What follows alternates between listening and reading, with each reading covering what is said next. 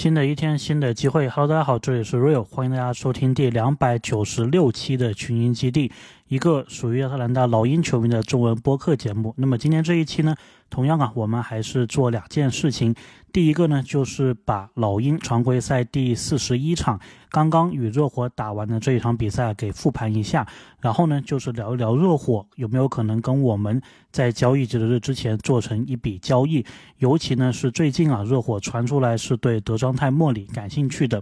OK，那么我们还是先复盘这一场比赛。那么这场比赛呢是在迈阿密打的，也是老鹰常规赛啊第四十一场比赛。之前呢，我们跟热火是打过两场比赛啊，一场主场，一场客场，不过都是遗憾的输球了。然后今天呢，也是老鹰这一边背靠背的第一场比赛。特雷杨刚好也是因为一些生病的原因呢没有打，所以呢，本场比赛啊，博格丹是代替他进入首发。那么比赛一开始呢，老鹰的进攻啊这一边是打得比热火要流畅的，特别呢是在篮板球方面感觉是占优的。那么这个呢就让我想到啊上个赛季附加赛的那一个场景，当时我们赢热火啊就是赢在这个篮板球，特别是前场篮板上面。所以呢今天目前为止这一个开局啊看下来是非常理想的。热火方面呢他们的约维奇啊也是进入了首发，应该是第一次吧对老鹰的时候上场比赛，所以呢也可以。看一看呢，这一名博格丹的同乡啊，来自塞尔维亚同呃的同学的表现。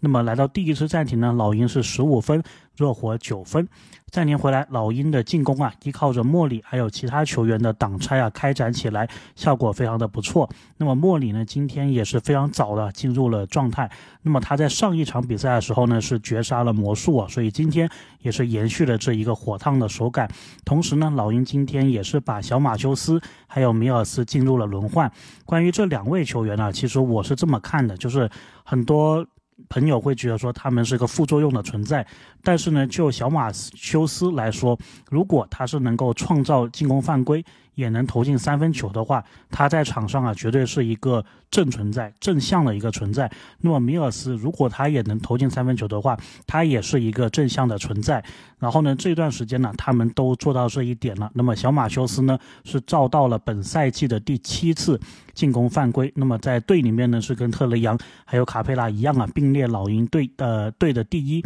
那么米尔斯呢这段时间三分球有三次的出手，投进了两球啊，拿到六分，也有一次。是给莫里的助攻，所以呢，到了第二次暂停的时候啊，我们还有领先的优势，二十六比二十领先六分。第一节的最后时间呢，老鹰这一边是投了两个三分球啊，分别是来自小马修斯还有弗雷斯特，而热火这一边呢，目前的三分手感不好啊，只有十投两中，而且很多的大空位的三分都没有进。第一节结束呢，老鹰是三十二分，热火二十四分，我们的领先优势啊来到八分。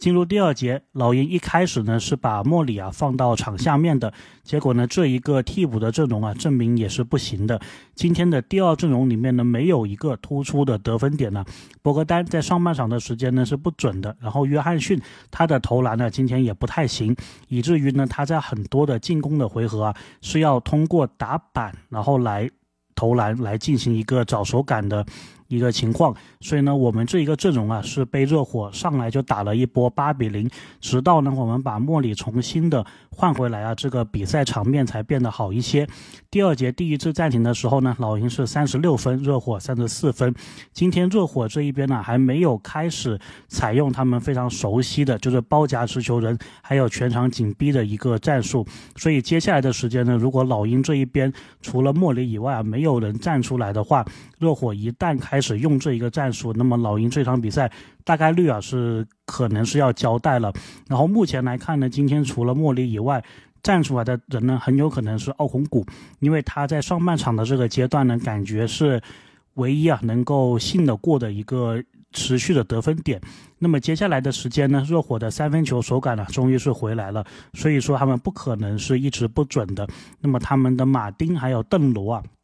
先后各进了一记三分球，帮热火是反超了比分。而老鹰这一边呢，正像我所说的，奥孔古他也贡献了一记三分。所以来到第二节第二次暂停的时候呢，老鹰是四十四分，热火是四十五分了，我们已经落后一分了。上半场的最后时间呢，两边打的是有来有回啊，交替得分。对老鹰来说的好消息呢，就是萨迪克贝啊开始打得更加有侵略性了。而博格丹呢也是投进了三分球了。同时呢，莫里啊在半场结束前也有一个不讲理的三分。于是呢，第二节结束，老鹰是五十七分，热火是五十六分。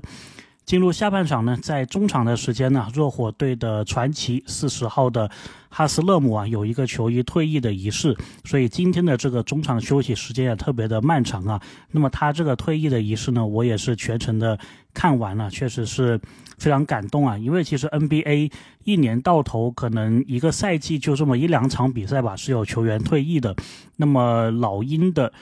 好像这个球衣退役的仪式啊，好久都没有举办了，所以呢，也不知道说下一次老鹰如果做这一个仪式的话，是会给哪位球员退役。那么说回来，比赛啊，进入下半场，老鹰这一边呢，博格丹攻防两边呢，一开始都不是非常的好，在进攻上呢，投篮依然是没有找到准心啊，已经是十投两中了。那么在防守上呢，先是送了一次防守三秒，然后赔上了一个犯规，还被 C 罗啊针对的强投了一个三分球，所以呢，斯内德也是请求一个暂停啊。目前的比分，老鹰是五十九，热火是六十七，所以老鹰在下半场一开始被打了一个十一比二的进攻波。落后八分，随后的时间呢，老鹰这一边莫里应该是打完了完整的第三节。那么在他的带领下呢，老鹰不同的球员呢都开始有得分，不过分差在很长的一段时间里面都还是八分左右，没有是追进。直到最后呢，热火那一边开始大量的出手三分了，而且不中，老鹰呢才勉强把比分追到五分。第三节快结束的时候呢，博格丹被撞倒在地，不过问题不大。回过头来，小马修斯这一边是投进了一个非常漂亮的三分球啊，所以第三节结束的时候呢，我们是八十一分，热火是八十三分呢，我们只落后两分了。不过如果我们就每节来看的话呢，第三节啊，我们还是输了。这一节，所以老鹰第三节的这个问题啊，是需要想想办法的。那么进入到最后一节呢，一开始斯内德啊，在博格丹的一次防守回合上呢，就用了本场比赛的挑战，那么挑战是成功。随后呢，博格丹也马上回报主教练一记三分球。得分，然后再加上米尔斯啊突如其来的一个三分球，那么帮我们是反超了比分。米尔斯这场比赛呢，确实是一个骑兵的存在啊，三分球四投三中。这个如果在赛前我跟你说米尔斯今天会四投三中的三分，估计大部分人都不太相信，对吧？一个是他可能没有这么多出手，第二个是他即使出手四次，你也不觉得还会能够进三个。但是今天呢，这个事情给出现了，给发生了。我觉得米尔斯应该也是在中场的时候有看到哈斯勒姆这个退役仪式啊，那么自己身为老将，应该也是有。一定的感触的，所以这一场比赛老将发光发热，呃，发光发热帮我们反超了比分。那么这个反超比分之后呢，也让热火有一段时间呢是出现了失误。不过随着比赛的进行，老鹰这一边呢也是出现了失误啊，被对面打反击，再次反超比分。那么目前的比分呢来到老鹰八十七分，热火八十九分，重新呢我们是落后两分。暂停的时间呢，老鹰的解说啊，今天也说在全队抵达迈阿密之后。本来呢，上午是安排了一个全队的训练课，但是呢，在这个训练课还没有开始的时候，米尔斯和博格丹他们两个就已经提前呢来到训练场，单独练自己的一个投篮。所以呢，这一场比赛我们也是看到了米尔斯还有博格丹他们在。不同的时间段呢，都有非常好的一个表现。博格丹呢，虽然是上半场感觉不是很好，但是下半场的时候啊，可以说这个感觉是回来了。那么暂停回来之后呢，老鹰有几次很好的机会是可以反超比分的。不过呢，米尔斯啊有两次断球之后。都没有能够把这个球给控制好啊，所以呢，被对面的理查德森呢进了一个三分球，比分再次拉开到五分，也是这一段时间以来最大的一个分差。随后的时间呢，萨迪克贝尔是针对。C 罗这个体型的问题啊，打成了一个二加一，然后呢，防下了热火的进攻回合。再次进攻的时候呢，由博格丹投进关键的三分，所以又反超了比分。这场比赛啊，其实非常精彩啊，就是两边是不断的交替得分的。那么目前呢，老鹰是九十八分，热火是九十七分。比赛还剩下最后的四分三十八秒，老鹰呢再次啊要打这个关键时刻，还剩最后三分钟的时候呢，老鹰依然是有两分的一个领先优势。但是比较可惜的是，约翰逊呢有一个底角的三分空位没有进，不然的话呢，我们应该是能有五分的领先优势的。那么最后的时间呢，热火在落后四分钟的时候啊，把球交给了一个男人，那么这个男人也不用。这个卖关子了，就是巴特勒，他在关键时候呢是扛下了热火的一个进攻啊，直接给老鹰来了一波七比零。其中呢他是连续的打成了两个回合啊，连得五分。那么第二个呢还是一个二加一，所以还剩两分钟的时候呢，巴特勒几乎是个人一己之力啊帮老鹰。是帮热火讲错了，帮热火是把这个比分给反超了一分，那么留给老鹰两分钟的时间。最后的几个回合呢，老鹰这一边有一个有可能，如果真的这场比赛输了的话，可能是要怪回来这一个回合的，就是老鹰抢下篮板球之后有一个匪夷所思的失误啊，卡佩拉传给博格丹，但是博格丹没有。接住这一个球，让球滑出界，然后呢变成是热火的一个球权，然后热火呢也是由阿德巴约啊打进了两分。虽然卡佩拉接下来有一个两罚两中啊，但是西罗马上来了一记不讲理的三分球。于是呢，比赛还剩下三十五点五秒的时候，我们是落后四分的。如果这场比赛需要需要取胜的话呢，最后这个十秒钟左右必须要抢。得一个两分或者三分，然后防守好，然后再看看有没有绝杀的机会。不过呢，最后啊，其实都这些中间发生的细节都不是很重要了，因为呢，我现在能记得的就是莫里最后时候又是一个在追身当中的一个准绝杀三分球，帮我们直接是反超一分了。赢得比赛，那么老鹰呢也是取得三连胜，莫里呢也是连续的两场比赛贡献绝杀，然后这个好像也是老鹰季赛季初，因为当时我们录播课的时候嘛，有讲这个什么小小一连胜、两连胜、三连胜、四连胜，好像是继那一次之后啊，首次取得三连胜，所以真的是非常值得庆祝的一天呐，也是。莫里太强了，真的，这是不得不要多吹一下。那么上一场绝杀完魔术之后呢，我们说老鹰应该是不会卖了。那么这下绝杀完热火之后呢，我觉得应该是这个休赛期或者说这个交接的日之前呢，应该是百分百不会卖了。除非呢，这个其他球队你给我个四首轮、五首轮，那我再考虑一下，对吧？非常优异的莫里的一个表现。我们之前很多场比赛都说啊，这个老鹰的球星在关键时候没有站出来，对吧？就是我们打到第三节，对面呢可能上半场比较划水的这个球星开始在第三节发挥，然后到第四节关键时候。他们也就是拿下比赛了，然后呢，老鹰这边没有人能够站出来进行一个回应。那么莫里呢，这两场比赛都是站出来的那一个人，所以呢，我觉得莫里这一个表现确实是非常的厉害啊。所以呢，很多不是很理解老鹰这一个状况的球迷朋友们可能会觉得老鹰是要卖莫里的，但是我还是坚持那个观点呢。老鹰现在呢最重要的几个同球员特雷杨、约翰逊，然后就是莫里了，所以呢不存在说要。一定啊，要卖走莫里这个事情是不存在的。OK，那么这一场激动人心的比赛讲完之后啊，我们还是来聊一聊热火队，他们有没有可能在交易截止日之前呢，跟老鹰达成一笔交易？那么热火呢，其实跟老鹰很长的时间以来啊，都是。好像是没怎么做过交易吧，毕竟呢在同一个分区，所以呢要做交易的话，这个难度还是比较大的。而且呢，老鹰跟热火其实目前呢，虽然他们排第五，我们排第十，但是呢两边的差距啊，并没有说非常的大。因为老鹰这一边呢，可能经过这个三连胜之后啊，我是感觉不一定就会变成这一个卖家的角色了。但是我们看看热火的这一个薪资状况啊，那么在我录音的时刻呢，热火目前是超出奢侈税线一千五百万的。然后在选秀权的方面呢，热火的次轮非常的少啊，他们只有两个次轮，二零二六年湖人的次轮，二零二七年自己的步行者、火箭、马刺、雷霆次轮当中靠后的那一个，所以呢，五个球队。叠起来最后的那个，那估计真的是非常的厚了。首轮方面呢，热火在二零二四年他们有一个首轮，然后呢，在二零二五年的首轮呢，目前是归雷霆所有。乐透保护。如果当年没有兑现的话呢，会转为隔年的，也就是二零二六年的无保护的一个首轮呢，给到雷霆。然后呢，二零二六年热火的首轮目前也是因为刚刚所说的这一个交易啊，是锁定。无法进行交易的。那么二七、二八、二九、三零呢？热火都是有自己的一个首轮，但是呢，因为这个交易的规则，二零二四年热火的首轮呢，应该是没有办法送出去的。然后呢，最快他们能送的首轮应该是二零二八年，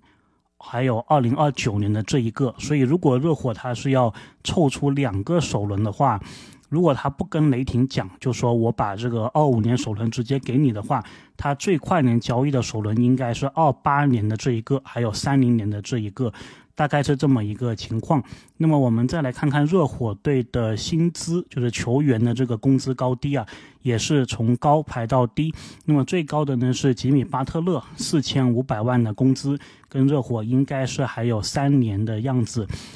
阿德巴约，那么中锋的位置啊，今年是拿三千两百六十万，还有三年。接下来呢是洛瑞，得分后卫，接近三千万的合同，然后他是到了合同年了。目前的消息呢，感觉他应该也不会待在热火队。接下来呢，泰勒西罗，那么得分后卫的位置，两千七百万的合同，他应该呢是还有四年的样子。邓肯·罗宾逊小前锋的位置，一千八百万的合同，还有三年；凯勒·马丁小前锋的位置，六百八十万，还有两年；凯文·勒夫啊，这位老将，中锋的位置，接近四百万的合同，那么还有两年。接下来呢是这一名今年没有呃今天呢打老鹰没有上场的球员哈基米，那么他上一场呢打老鹰是打的非常的好啊，那么他是三百。五十万小前锋的位置，新秀合同。那么今年是第一年，还有四年。理查德森，那么得分后卫啊，接近三百万的一个合同，还有两年。接下来呢，托马斯布莱恩特中锋，两百五十万，那么还有两年。然后塞尔维亚这位同学啊，约维奇三呃两百三十万的合同，应该是新秀合同第二年嘛。接下来还有三年。然后就是他们的这一个叫海史密斯。包括还有一位叫罗宾逊呢，还有一个叫史密斯的球员，大概是这么一个状况。所以热火的这一个包裹，或者说热火这一个球员全部看完之后，我能够想到的包裹啊，就是如果热火是要交易莫里的话，我会有什么样的一个开价？首先呢，就我们不讲这个交易有没有可能达成了。我自己如果是抛开老鹰球迷、莫里球迷这一个身份的话呢，我是觉得热火整个球队的团队气质这一个文化 （hit culture） 是非常适合莫里的。然后呢，莫里也是非常适合这一支热火的，就是感觉是这种部队的这个感觉，对吧？那么莫里也是一个纪律性非常好的球员，也是一个比赛能打就打、非常强硬的。然后呢，职业态度非常好的、勤勤恳恳的这么一个球员，所以从这一点来看呢，我觉得是挺适配热火队的。不过呢，毕竟我们在商言商嘛，还是要谈回来筹码。那么热火这些球员里面呢，首先呢，我是觉得我不太会想要 C 罗的这个合同的。为什么这么说呢？就是 C 罗首先他的合同是非常的大，接下来还有四年嘛，而且每年都是非常高的一个薪水。第二个呢，就是如果是没有莫里，然后西罗加特雷杨这一个组合，我觉得防守端是一个非常糟糕的一个存在。那么西罗其实就是我感觉有点点像特雷杨的打法吧，当然他是没有这一个组织的，更多的是进攻。而且其实我们跟热火打了这么多场下来吧，我反正是没有觉得说西罗是一个处理球或者说。进攻非常合理的一个球员，当然有时他会进神仙球啊，但是呢，就这一场比赛来说，包括之前的一些比赛，如果让 C 罗去处理球的话，其实我倒并不是那么担心的，反而呢，我觉得热火的吉米巴特勒，包括阿德巴约他们拿球的时候，我是更加担心的，所以呢，我是不倾向于要 C 罗的这一个合同啊。那么剩下的这个热火这些选选秀权呢，如果他们是不跟。雷霆去谈的话呢，那么能够给出来的一般就是只有两个首轮，还有一个互换，就是二八年首轮、三零年首轮，然后呢，它是可以给二七的互换，或还有和二九的互换，所以它最多呢应该是可以给到，我看一看呢，应该是可就目前这个时间点，应该是可以给到两个首轮，还有三个互换。那么二零二四年的那个首轮呢，热火也是可以以互换的形式给出来的，但是这个对老鹰来说价值没有那么大，所以呢，等同于如果热火是要 all in 的话。他能给老鹰最多的，在选秀权方面是可以给两首轮两互换，然后时间点呢其实都比较晚了，在二零二七年之后，所以这个并不是一个非常理想的。状况。那么在球员方面呢，我是更加倾向于拿洛瑞的这一个合同，因为它是一个到期合同。老鹰这一边呢，莫里加米尔斯就是可以配平了，而且交易完之后呢，老鹰也不会有这一个薪资上的困扰。那么洛瑞这一个合同呢，我觉得他如果来老鹰的话，可以帮我们带带替补，对吧？然后这个经验也可以传授给年轻人，然后他也是个控卫嘛，所以他是可以给特雷杨啊也传授一些经验的。然后关于热火的其他球员，其实有很多说法，就是说最好不要，就是挑这个热火的落选秀，就有这么一个说法嘛，就是说热火呃热火的落选秀，他们呢基本上就只能在热火里面打出来，如果换对了，可能就打不出来。我不是很赞同这个说法，但是我感觉是有道理的，所以呢。与其说其他的这一个球员，我更加倾向于就是一个到期的合同会是最合适的。当然，在选秀权方面，包括今天莫里打得这么好的情况下，我觉得是可以很大胆的跟热火去要一个高价的。所以呢，如果今天这个时间点热火他是要交易莫里的话呢，我的开价会是这样子。首先呢，我这边是出莫里还有米尔斯。然后呢，我想拿回你洛瑞的这个合同，这个是球员部分，选秀权部分呢，我是希望拿到你的二八年热火的首轮无保护，然后三零年热火的首轮也是无保护，其中呢，你再把你的二九年的首轮互换给过来，如果可以的话呢，再给一个二七年的首轮互换，然后呢，你还有一个次轮嘛，二零二六年的湖人的次轮，这个次轮我也要。大概是这么一个报价，那么我觉得莫里这两场的表现呢，足以是可以开出这一个报价的，不会说是一个很夸张的一个报价。当然，即使热火给到了这个报价，我也不一定卖。但是呢，我们今天这个节目还是大概讨论一下，就是如果有这么一个报价的话，那么对于老鹰来说，这个报价最好的一个样子大概是怎么样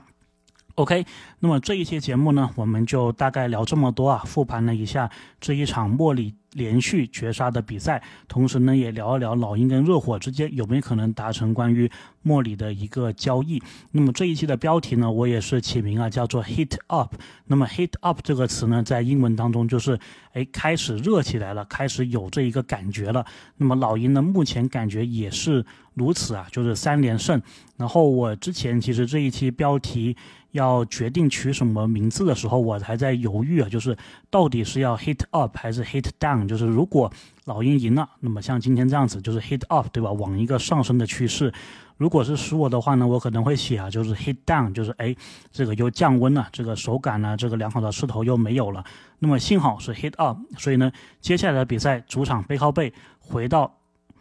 亚特兰大，那么特雷杨可以复出，争取能够对吧？打赢这个米切尔，打赢这个骑士队，来一波四连胜。无论是对他自己的全明星的一个选情，还是对老鹰的战绩啊，都是有莫大帮助的。OK，那么这一期呢，我们就聊这么多啊，我们明天打完骑士之后再聊，拜拜。